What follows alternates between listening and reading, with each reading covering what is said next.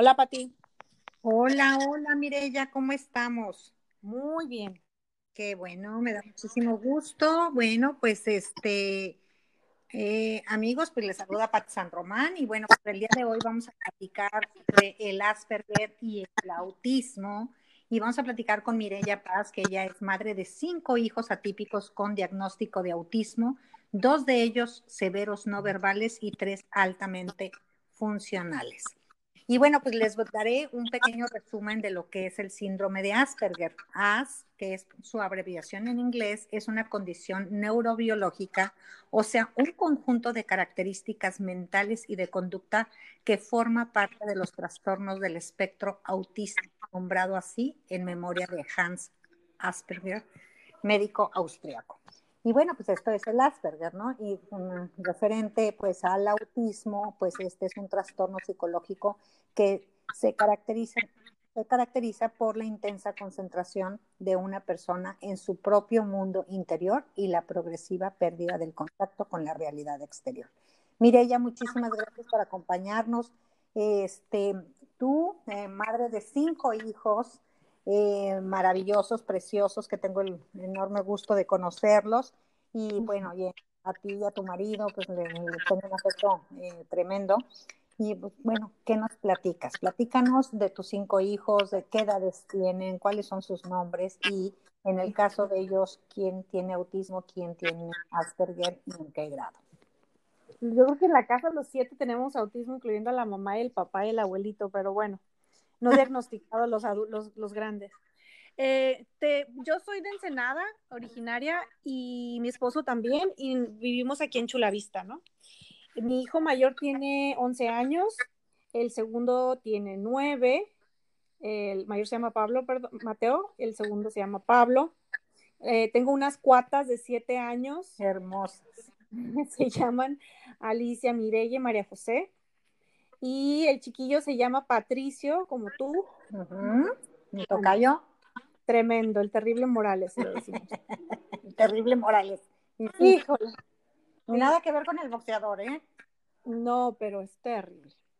Eh, y te cuento cómo empezamos nosotros hace, hace seis años, eh, en la oficina del pediatra, llevamos a Pablo, mi segundo hijo, y lo checan normal, todo súper bien y le decimos, oiga, no habla el doctor. Y me dice, sí, no habla, ha de ser porque es bilingüe, eh, pero no, no es autismo, no tiene autismo. Este. Y yo, ah, bueno, me quedé tranquila. Eh, pasó un año más y a los cuatro años lo intento meter a una escuelita y pues al día siguiente o a los dos días me lo retachan y me dicen, no, señora, no, no podemos con este niño. Eh, no hace esto, no hace el otro, no sigue instrucciones. Y yo, ah, bueno, me, me recomiendan ir a, al distrito escolar de Chulavista y pues yo toda ofendida, pues fui, ¿no? Fui al distrito escolar y les dije, pues me recomendaron venir aquí. Bueno, es que lo... traías un antecedente, ¿no? Que un médico te había dicho que no, que no tenía nada. Sí, yo estaba muy tranquila. Yo decía, es, es que es bilingüe, está atrasado en el lenguaje. Todo el mundo me decía, Einstein no habló hasta los cuatro años, entonces yo tranquila. y entonces em, lo observan en, el distrito tres días y, nos dan un papelito que decía eh, como algo como desarrollo atrasado, algo así, y abajo también decía probable autismo. Entonces leo el papel totalmente no leí lo del autismo, o sea, no sé qué me pasó, pero lo, bloqueé. Y ya dije, bueno, sí, cierto, no, no está, no está a su nivel de, edad, de desarrollo, pero pues lo metemos a la escuelita y tan, ¿no? Y lo metemos a la escuelita, lo llevamos luego al centro regional para que ya le den un diagnóstico oficial y efectivamente le dan el diagnóstico de autismo severo.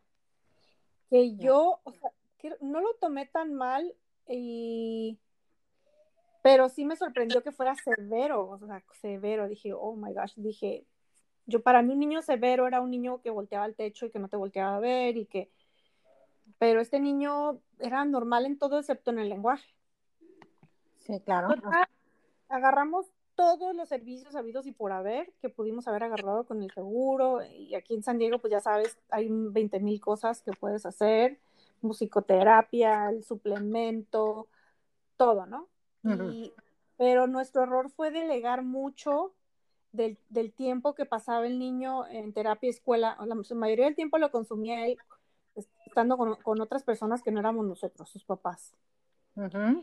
Entonces, porque no nos sentíamos capacitados para, yo no lo, ¿cómo le voy a dar terapia a un niño? O sea, yo no soy maestra, no soy maestra y menos de niños especiales, ¿no? Entonces, eh, varios años así vivimos con terapistas en la casa todo el día y yo creyendo que estábamos haciendo lo mejor para el niño. Eh, no le habíamos cambiado la dieta para nada en ese momento. Eh, comían puros nuggets y esos niños tienen una sensibilidad sensorial que solo les gustan ciertas comidas y ya. O sea, no lo, sacas de ahí. Entonces, eh, pues le comía lo que, lo que podía, ¿no? Después, em, a los otros niños me los fueron diagnosticando porque las niñas me di cuenta que una como que movía los bracitos así como que aleteaba y la llevé al centro regional y estaba con otro hijo y la señora se dio cuenta que a mi hijo mayor le molestaba mucho la luz, que repetía mucho lo que decía. Entonces dijo, no, pues todos a diagnosticarse, ¿no? Y pues sí, salieron eh, muy, muy leves eh, tres de mis hijos y el chiquito sí al final terminó siendo severo también, igual que Pablo. Eh, altamente funcional motrizmente, solo el, lenguaje es lo que le, falla mucho. Entonces, ya fueron todos a sus escuelitas, muy bien, muy, muy buenas maestras y todo pero yo sentía que Pablo no progresaba nada, o sea, le enseñaban 20 veces los nombres de su familia y 20 veces no se los aprendía, o se los aprendía un día y el día siguiente ya, ya no, no, no registraba bien ah, lo que estaba aprendiendo. Y entonces, hace año y medio, em, hace año y medio fuimos a una cena a Tijuana contigo de la Asociación de acéptame. Incluyéndome, ajá. Incluyéndome, ajá. Y ahí em, empecé a hacer contactos con, con, personas de Chula Vista que tienen hijos con Asperger, de autismo. Entonces, en una cena, platicando con una, con una pareja, nos dijeron de su experiencia en un centro en Filadelfia hace 19 años, que fueron con su hijo, que eh, no hablaban, o sea, nos empezaron a platicar como que era muy parecido a lo que tenía mi hijo, y terminó muy bien, o sea, después de dos años, dos años y medio de terapia, eh, es casi 100% de, de rehabilitación y, y, nos impresionó mucho su historia. Entonces empezamos a investigar, me recomendaron el libro, lo, lo compré, lo, en esa misma noche. ¿Cómo se llama el libro, Mireya? Eh, se llama ¿Qué hacer por su hijo con lesión cerebral? ¿Y quién es el autor? Glenn Doman. Ah, ok, perfecto. Glenn Doman. ¿Qué hacer con su hijo? Eh, ¿Qué hacer por su hijo con lesión cerebral? Está en Amazon. Eh, en inglés está más barato, pero, pero ahí están los dos idiomas. Ay, mira qué bien, qué bueno que sepa la gente. En Amazon lo pueden conseguir. Entonces lo compré, me metí a la página de ellos y muy, muy en la antigüita, no creas que tenían mucha información ni nada, tenían la fecha de los cursos y una que otra cosita y ya. No, no, son muy este, tecnológicos ahí en el centro. Ese centro tiene 65 años que existe. Fíjate, nada más. Y ensayo y error. Ellos, ellos han ido aprendiendo eh, empíricamente lo que les funciona, lo siguen haciendo y lo que no les funciona lo dejan de hacer. Entonces, están, todo miden, son súper analíticos, todo miden eh, qué resultados está dando eh, cierta actividad, entonces, eso me, dio mucho, como mucha confianza. La confianza, sí me puedo imaginar.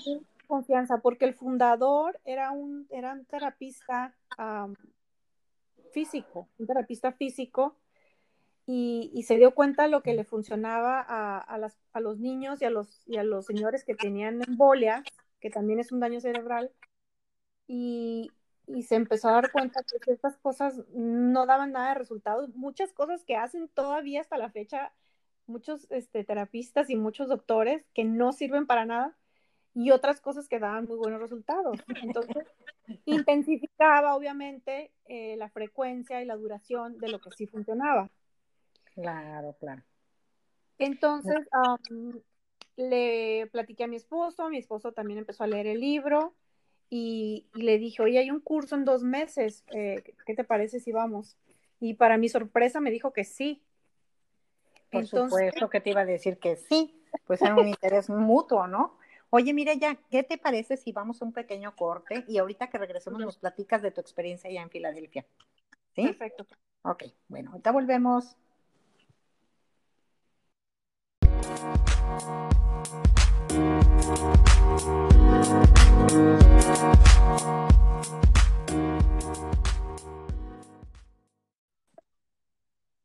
Bien, amigos, pues ya estamos aquí de regreso. Eh, estamos platicando con Mireya Paz, que ella tiene cinco hijitos preciosos eh, con este eh, autismo, Asperger, y bueno, pues este les platicamos rápidamente que este es un trastorno de de comportamiento que afecta la capacidad de socializar y comunicarse correctamente. Mireya, nos estabas contando eh, ahorita, hace un momento, eh, que eh, vivieron una experiencia muy, muy, muy bonita en ese viaje a Filadelfia, que aprendieron muchísimo nuevas técnicas para poder sobrellevar esto y aplicar unos tratamientos mucho más este, sencillos y más, más, más, este, se puede efectivos. efectivos, o sea, en tus hijos. Platícanos, por favor. Ok, como te decía Pati, yo no soy doctora ni, ni neuróloga ni nada, ¿verdad? Pero te voy a platicar más o menos lo que nos enseñaron allá con una base de 65 años de experiencia y con muchos estudios y muchos resultados, sobre todo, de familias que fue lo que nos, impresionó mucho y sin ninguna píldora mágica. Eh, bueno, llegamos a Filadelfia, primero felices porque íbamos los dos nada más, ¿no? Sin hijos. Entonces, eh, llegamos al centro y cinco días de curso completitos, ¿no? Y oigo un poquito de ruido, no sé si es algo mío o tuyo. No, yo creo que es, eh, a lo mejor es tu, tu, grabación porque no. Mm, ah, okay. ah, ok. perfecto. Entonces, eh, llegas al, al, centro y es como un castillo así antiquísimo, una casa muy antigua y todo así súper como antiguo, ¿no? Así muy impresionante. Y, y la gente muy, muy amables, todas los, eh, las personas que te atienden ahí, una caridad impresionante con unas ganas de servir Qué bonito. Ajá, y además te tengo que contar, el curso no es caro, eh, no es nada caro, entonces sí, o sea, totalmente subsidiado ese primer curso que, que tomamos. Y, entonces se ve las, las ganas y la auténtica, mm, la, la, disponibilidad, ¿no? La, transparencia de ayudar, no es, no es negocio para ellos. Hay muchas, muchas compañías que han copiado un poquito el, el, sistema y, eh, hace, ellos sí se hacen negocio y andan por todo el mundo, pero estas personas son muy, muy rectas. Qué bueno, qué bueno, qué bueno saberlo.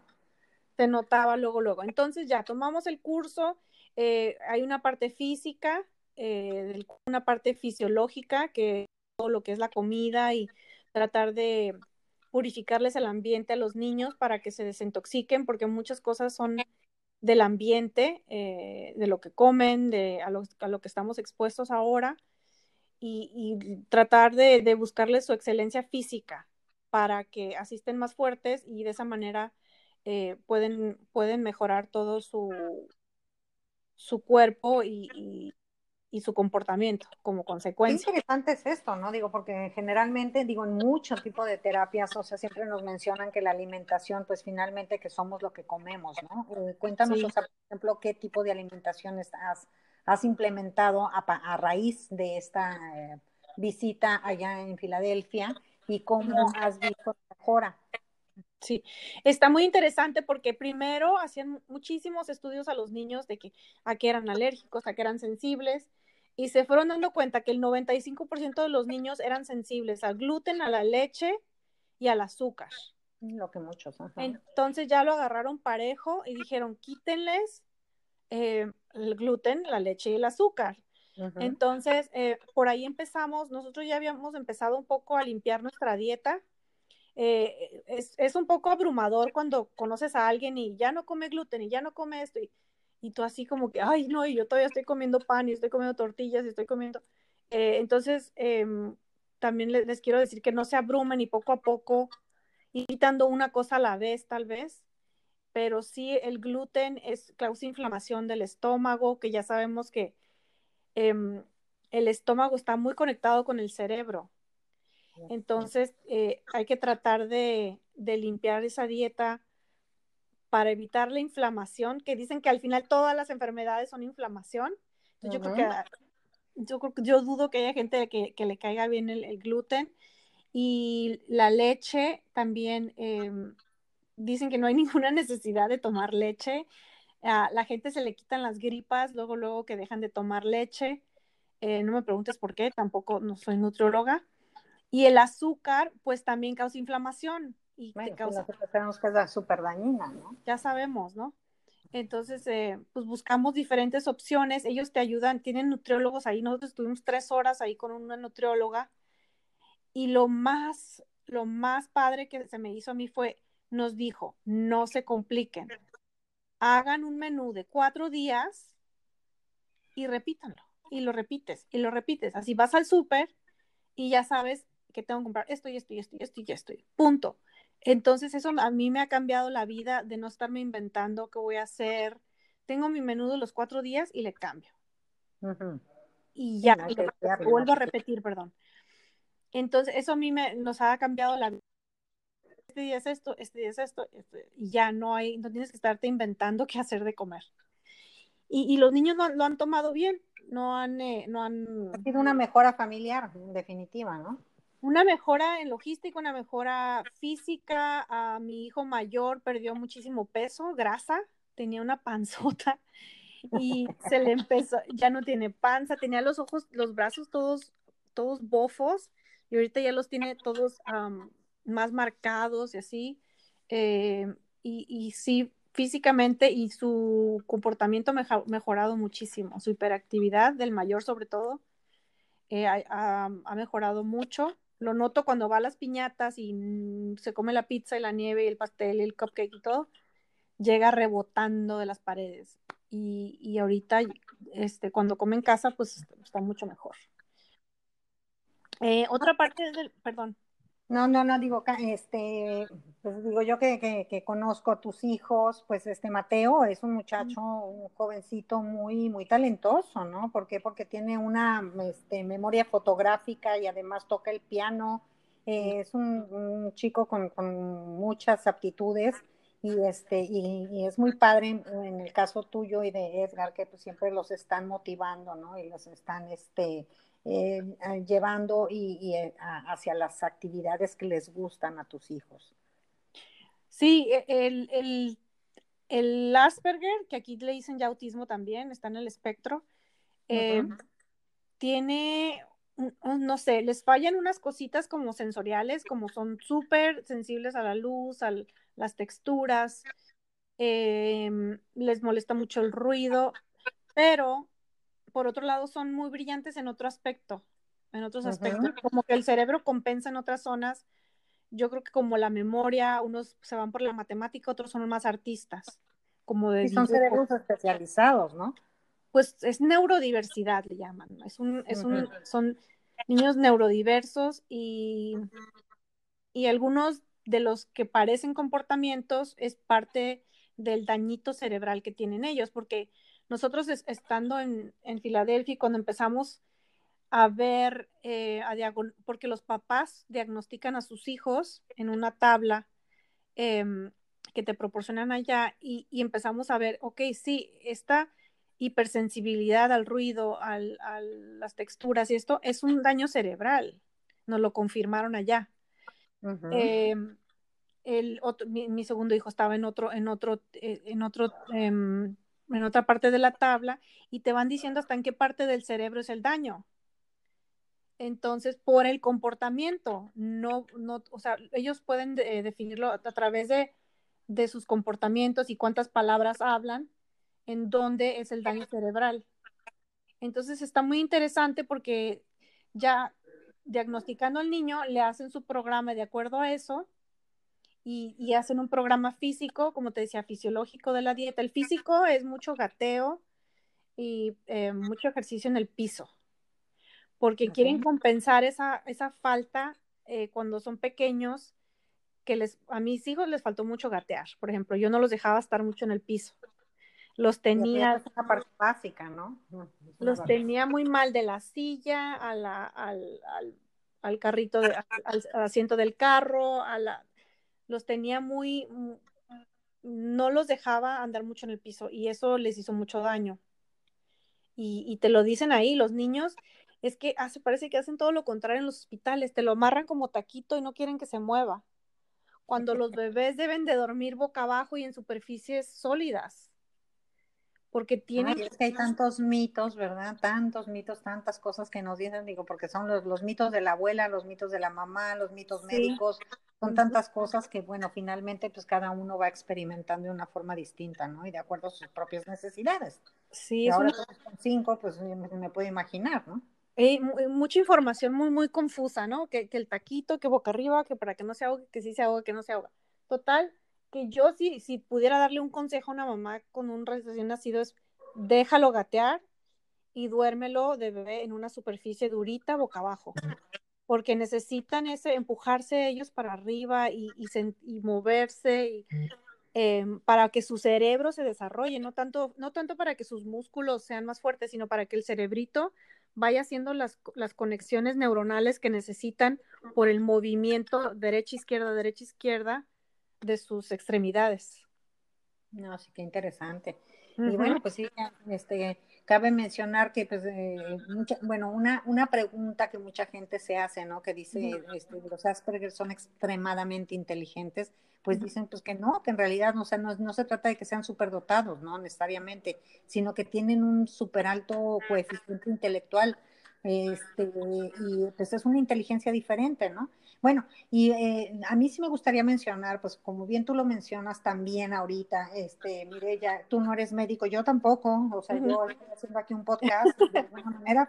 Nos juntamos a platicar de esto porque siento que este es bonito eh, que otras personas que, que, que, tengan una situación similar a la de Mirella, bueno, que sepan que todo tiene, todo tiene solución en esta vida y que como padres estamos con toda la disposición siempre de hacer lo que sea, o sea, con tal de sacar adelante a nuestros hijos. Vamos a ir un pequeño corte y regresamos ya con, este, con la conclusión, Mirella, de lo que nos tengas que seguir compartiendo. ¿Te parece? Regresamos en un Gracias.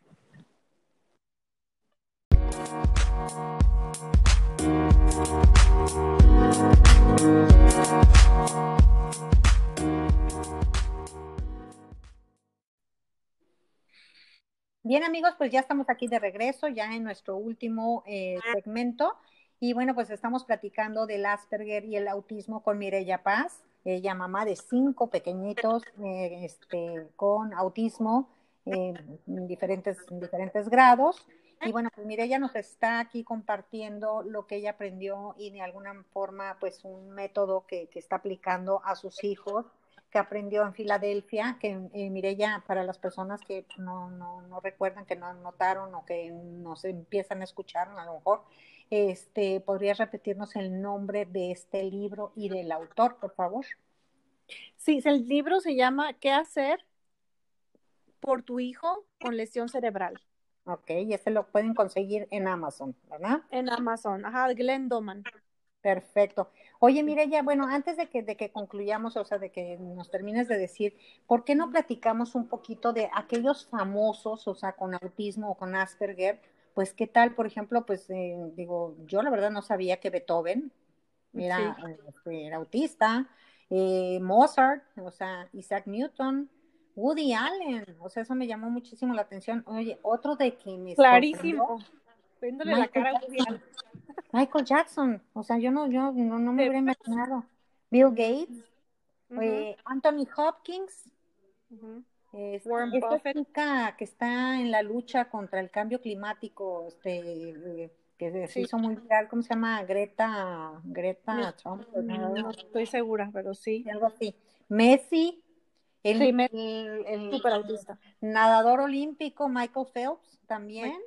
Sí. ¿Verdad? Este, este, Keanu Reeves, también el actor guapísimo. ¿A poco? Ah, ok. Y fíjate, yo no, sabía, y bueno, pues bueno, no sé si ya mencioné a Messi, ¿no? El futbolista, pero sí, o sea, este, eh, son, son grandes famosos, este, realmente que, que que supieron, o sea, cómo, cómo llevar, ¿verdad? Esta, esta cualidad, yo, yo, yo lo llamaría más una cualidad, porque eso es poder desarrollar, o sea, otra, otra gran parte. Pues conocemos a, a varias personas, bueno, tú ahorita que estabas mencionando de que eh, la asociación esta de Acéptame, ayúdame, ¿qué? Acéptame ayudándome, ¿cómo?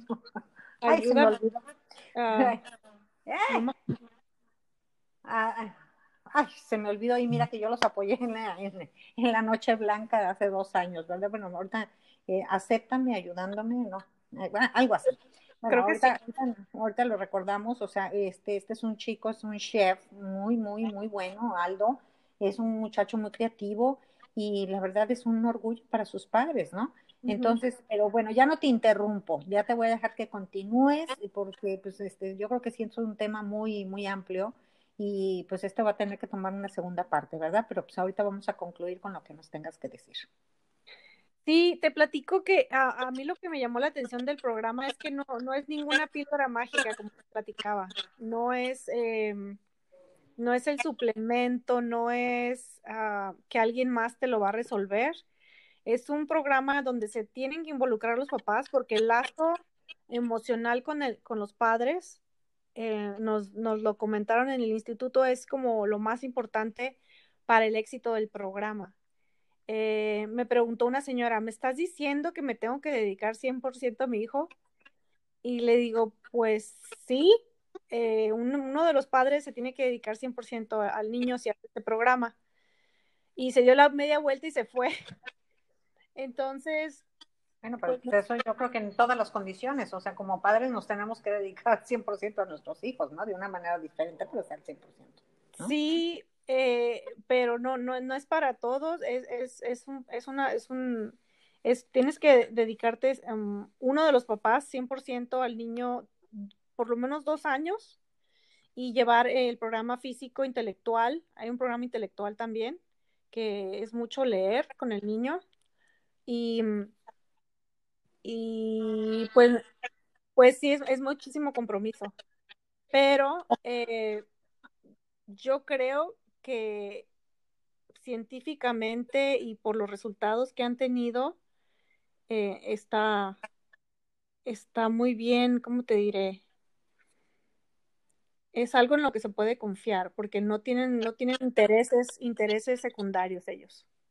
No, no, no, y finalmente, pues, o sea, oye, qué mejor que el tiempo que le puedas dedicar a tu hijo, o sea, el estar con él la mayoría del tiempo, este, pues es que es el amor que se transmite, o sea, y eso es invaluable, ¿no?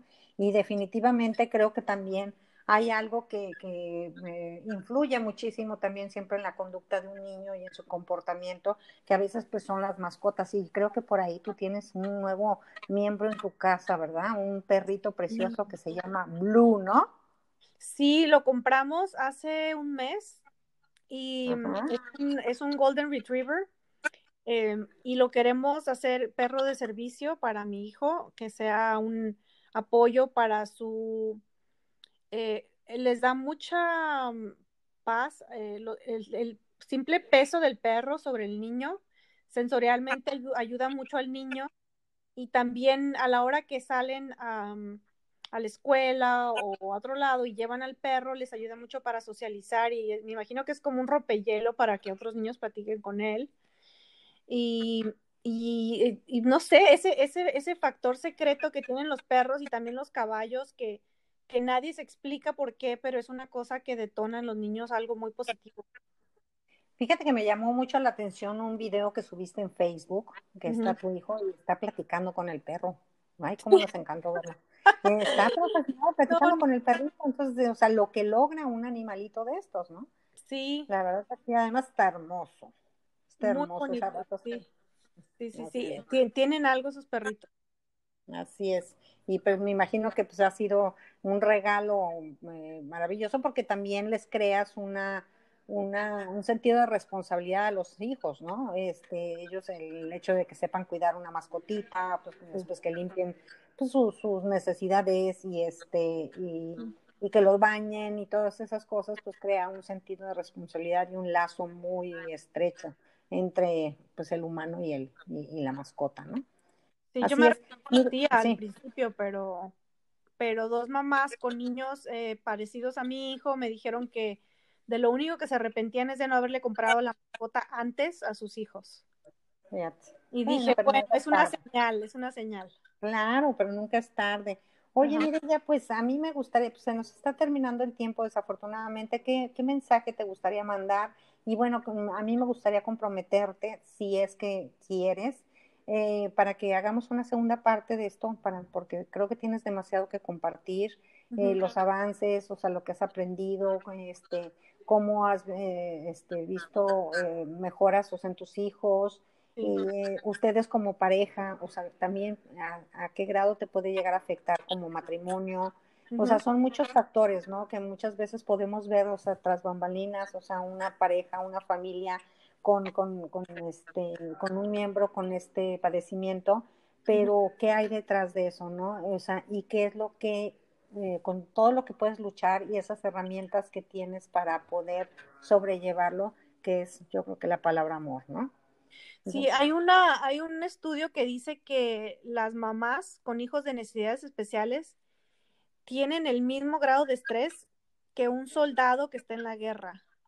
El cortisol, cortisol, la cortisona, es, ese, el que, con lo que miden el estrés, no me acuerdo cómo se dice, cortisol se dice en inglés es, los niveles son tan altos en una mamá con un niño especial porque por el, grado de hiper, hiper, con, hiper awareness, hiper, tienes que estar consciente del niño en todo segundo porque en cualquier momento se puede hacer un daño, se sale a la calle. Eh, entonces yo diría que mi mensaje sería que las mamás tienen, tienen que tener un, un régimen de autocuidado muy importante y de apoyo importante es esto.